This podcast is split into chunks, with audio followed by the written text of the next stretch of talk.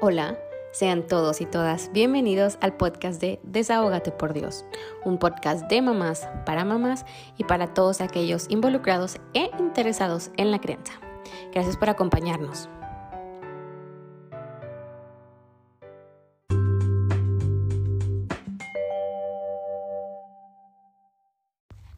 Hola, hola, estoy muy emocionada de regresar, por fin. Estoy grabando el la segunda temporada del podcast de Desahógate por Dios.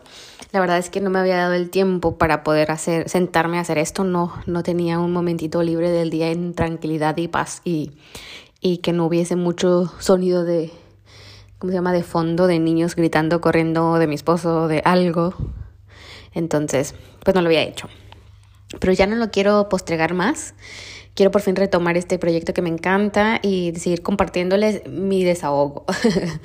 y de compartir con otras mamás que también tienen sus problemas, de sacarlos todos los temas que pasamos como en la maternidad.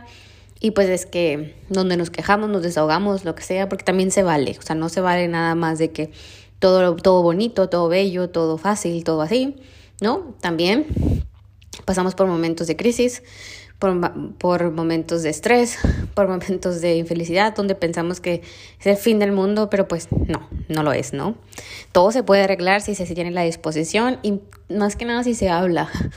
Y también darnos cuenta en qué proporción estamos nosotros, pues, ¿cómo se llama? Este, cooperando a lo bueno o a lo malo. Entonces, desahógate por Dios, me encanta. Desahógate por Dios. Pienso que es, un lugar donde otras tal vez se pueden sentir identificadas, otros se te pueden sentir identificados y, y bueno, donde puedo compartir todas las historias de esas mamás que, que me abren su corazón y yo abrirles mi corazón y compartirles lo que pasa. Entonces, sin más preámbulo, voy a empezar este primer episodio de la segunda temporada.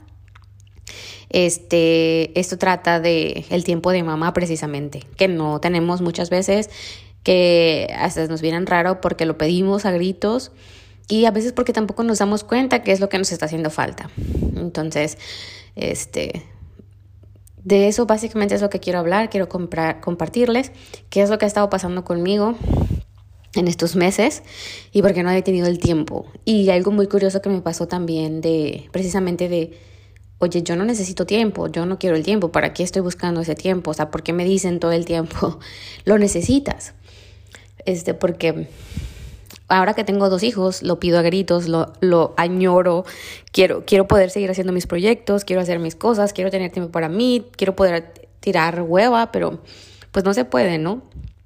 Y entonces hay que buscar esos espacios en, lo que, en los que podamos hacer todavía algo que queremos y buscar, pedir el apoyo y decirlo abiertamente, oye, necesito.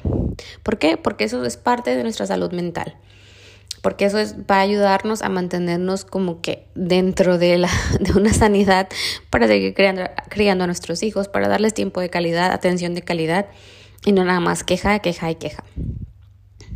Este, cuando yo tenía David, nada más, me acuerdo mucho que me decía mi cuñada, oye, es que necesitas tiempo para ti, para salir con tus amigas, para hacer ejercicio, para irte a caminar, para esto, para lo otro, o sea, puedes dejar al bebé con quien sea. Y yo decía, esta está loca, o sea, porque todo el tiempo me está diciendo eso que yo necesito y yo necesito y yo necesito yo.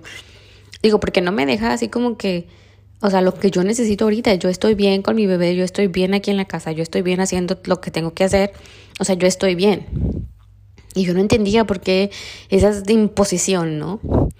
Pasa el tiempo, ya no es un bebé, ya son dos bebés, este, me tocó mucho tiempo estar sola con un bebé y un embarazo, y luego con mi esposo un rato y luego otra vez separados y con mis suegros, pero pues al final del día como que sola en las noches sobre todo, no poder dormir, cansancio, medio comer, medio estar ahí y medio no estar y bueno, aparte todas las hormonas, el posparto, el estrés, el todo, ¿no? De la situación, de la pandemia, del encierro, un rollo.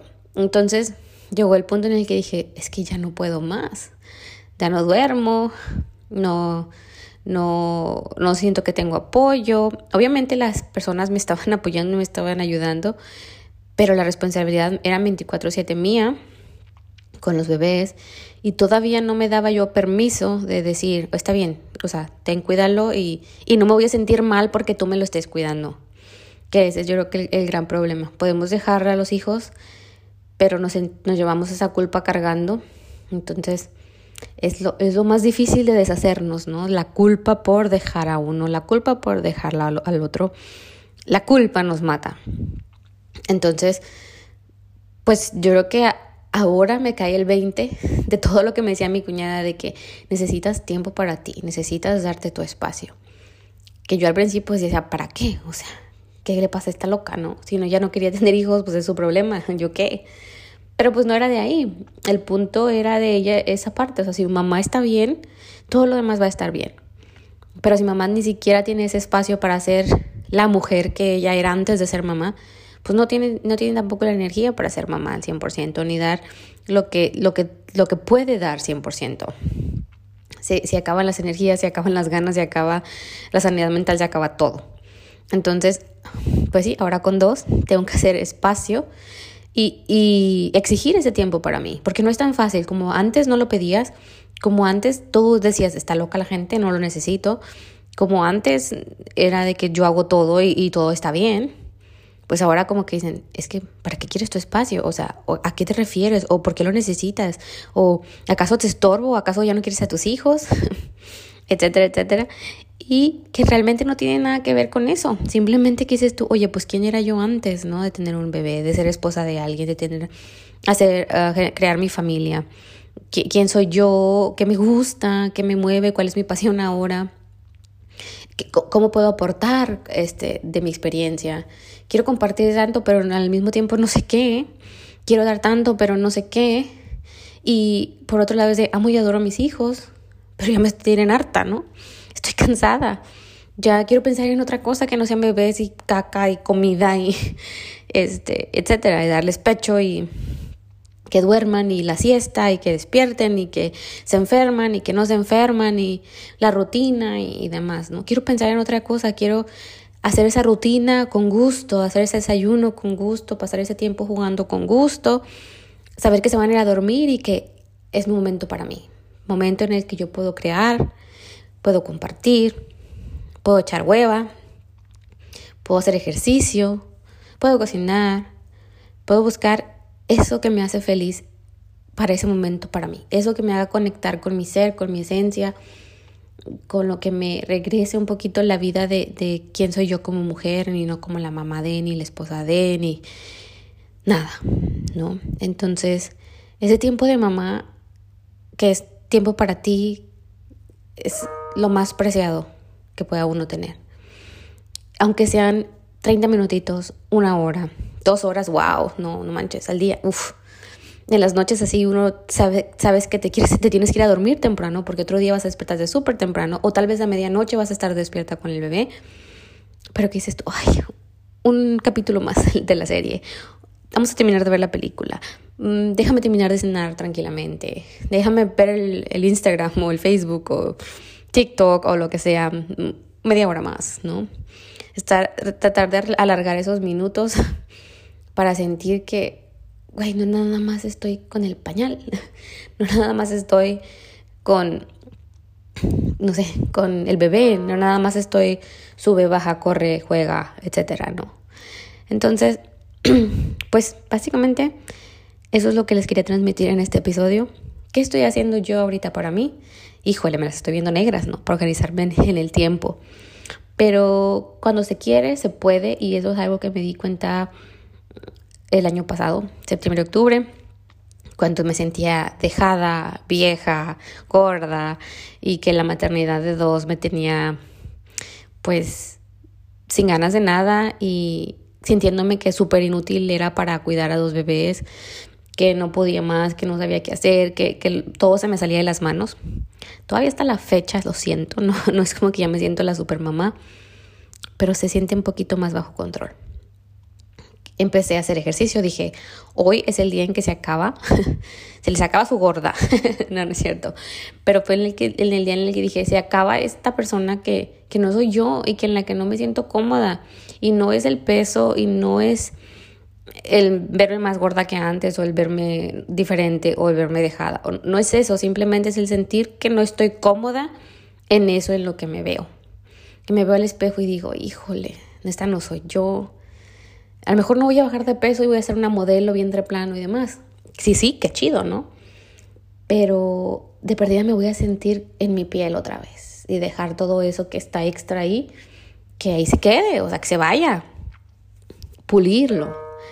Pero, pero sí quiero sentir que, que ya me siento cómoda en mi piel. No importa la que sea, pero que me siento cómoda. Y, entonces empecé a hacer ejercicio, empecé a comer más sano, más saludable y, activarme. Y ese ejercicio pues me dio más felicidad, esas endorfinas que me hacían falta, ayudó a que las peleas con mi esposo bajaran, uff, muchísimo. No quisiera que ya nos peleábamos, pero yo ya me sentía feliz conmigo misma. Total que ya no necesitaba estar peleando con el mundo por cositas o por cosas grandes, ¿no? Entonces, hacer ejercicio me ayudó a conocer otras personas, otras mujeres maravillosas y empoderadas y emprendedoras y que me animaban de que tú puedes, tú, tú puedes hacer todo lo que tú quieras, solo es cuestión de que lo quieras hacer, organízate, inshallah.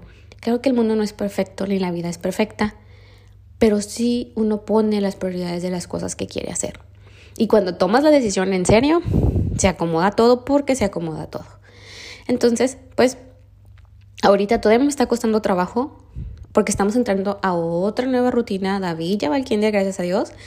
Y Lía está conmigo y quiero hacer ejercicio y quiero seguir comiendo saludable y quiero seguir haciendo este podcast de Desahogate por Dios. Y quiero seguir con mi emprendimiento porque me metí de emprendedora este, para una compañía de, de productos de skincare y wellness.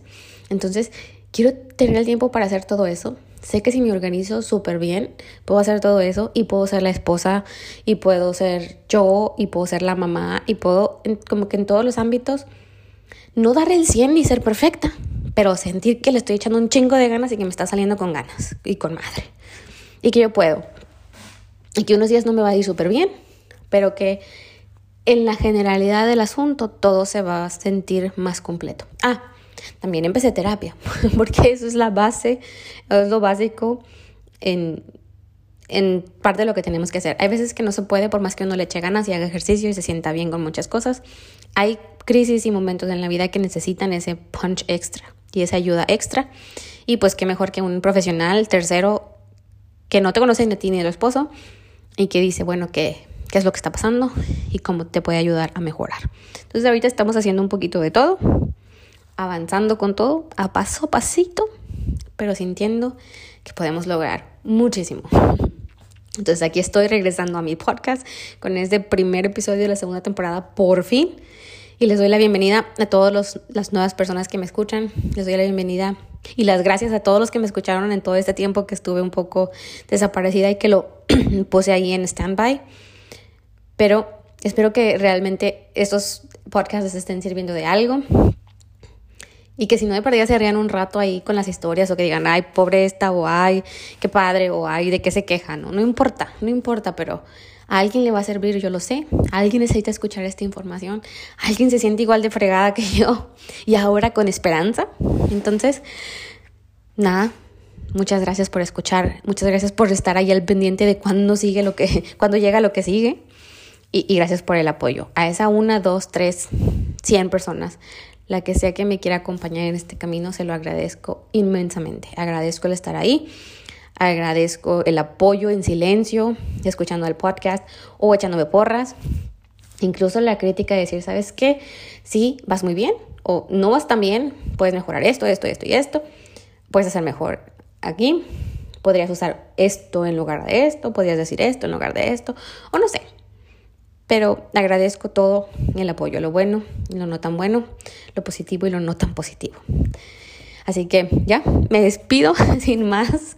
Este, y muy feliz, agradecida y emocionada. Espero que les guste. Este, van a seguir saliendo más episodios. Tengo más, este, unos no tan positivos ni tan, ¿cómo se llama? Emocionados como estoy ahorita. Otros son más de queja, queja completa, como el marido inútil. queja completa de otras cosas que nos pasan en la maternidad, ¿no? Pero por lo pronto este me tiene muy emocionada por el simple hecho de como que darles la bienvenida de nuevo y darles las gracias por estar aquí. Que tengan un muy bonito día, semana, mes, año, todo. Gracias.